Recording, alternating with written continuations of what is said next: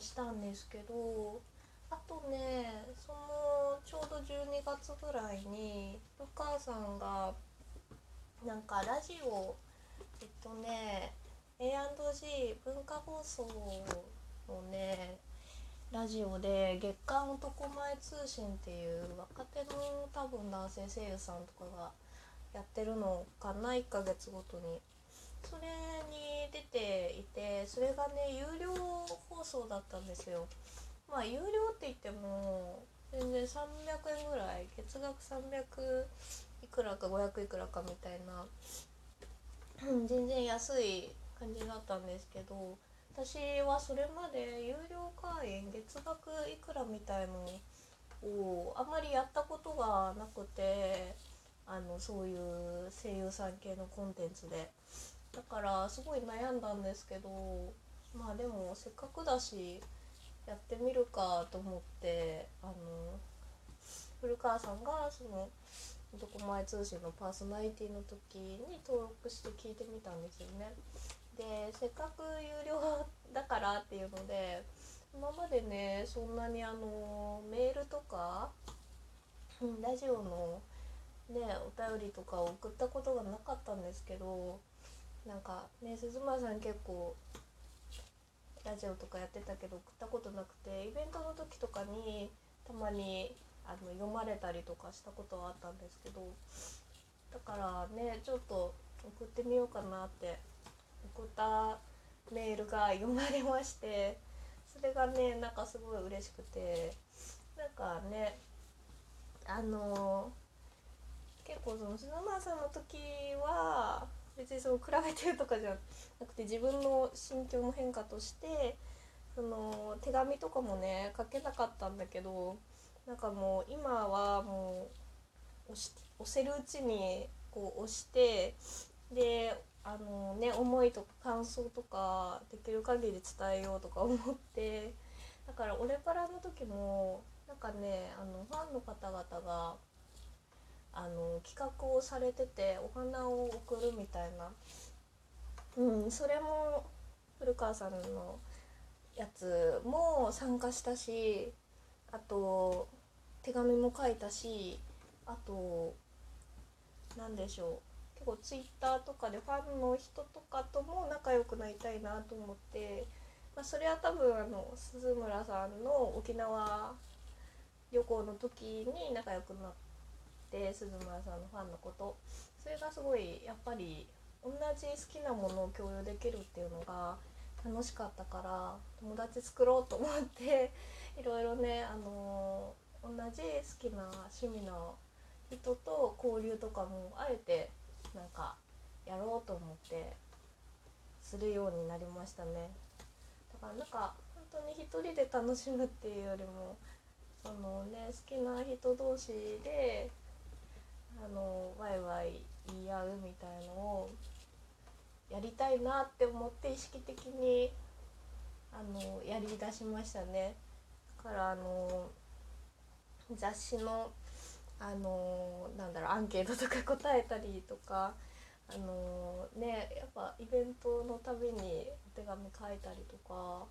まあ、プレゼントとかまではやってないですけど、うん、なんかそういうのを始めて結構楽しいなと思ってます。でもねなんかねすごい勝手に好きになった当初に何だろうな古川さんは今はそんなことないんですけどなんかそのイベントとかって多分あんまり得意じゃないのかなと思っていてあの杉田さんみたいな杉田さんとかあの石田さんみたいな、まあ、石田さんは本当に強固に 多分緊張しちゃうんだろうなみたいなのはありますけど。なんかそっち系統ででなんか今の声優さんたち若い声優さんたちってイベントに出る人たちもいるけどあんまりその作品以外の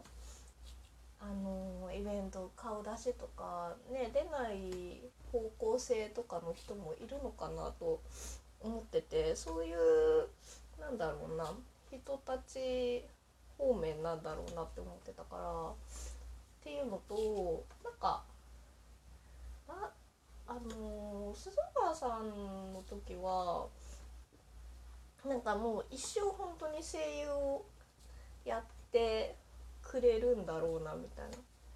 声優とかなんだろうその職業に対する なんだろう職業人間的なところがねなんかずっと売れなかった時期があってそれであのね食べれるようになってで仕事がないことがすごい不安だみたいな世代の人たちなんですよね多分。須村さんとか桜井さんの世代ってもう30近く前食べれなかったから。で向川さんもなんか結構バイトとかもねして地方から出てきてねしてるけどなんか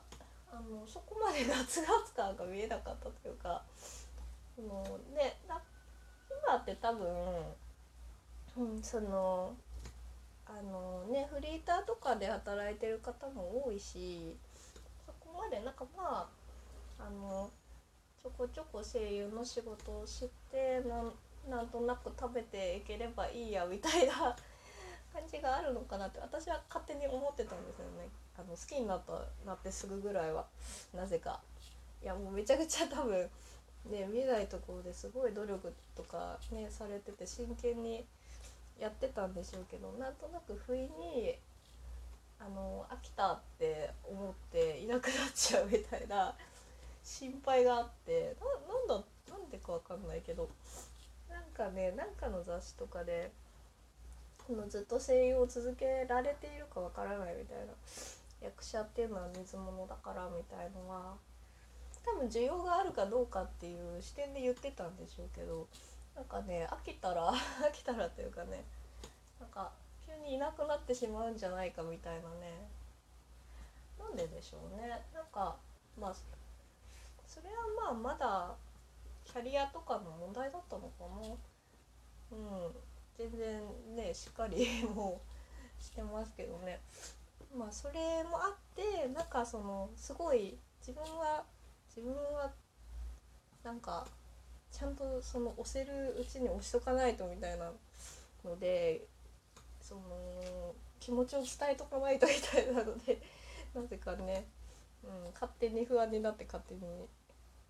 送ってましたね。送ってますね。ただね最近イベントをやってないからイベントの時にね手紙書いてたから最近ね全然もうこの今年の3月のゴリケンの、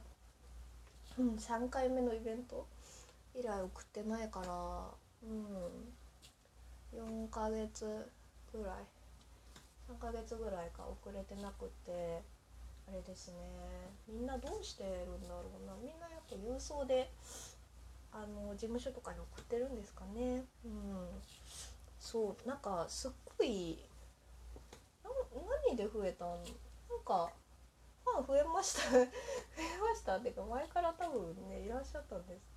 でしょうけどなんかねすごい最近もねツイッターとかで結構、うん、新しくあのフォローというかねなんか知り合った方とかもいてまたイベントがねあったら絶対ねあのー、なんだろうあのー、ね顔合わせてねお話とかしたいなって思うんですけどね。うんそう。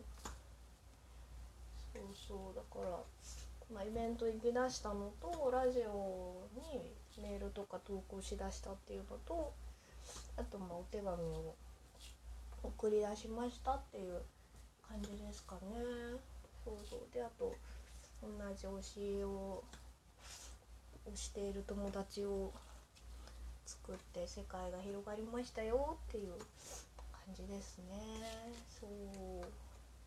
これからの後はね結構なんかコンスタントになんかすごい忙しいですよね。なんか下手すると毎週のようにイベントあったんじゃないかなやってたんじゃないかなってうん感じで。うん。そうですねうんでももうそれもなんか2年前っていうとほんと怖いな。早いな。